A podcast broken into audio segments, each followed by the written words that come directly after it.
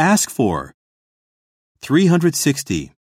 My boyfriend kept asking for forgiveness for cheating on me.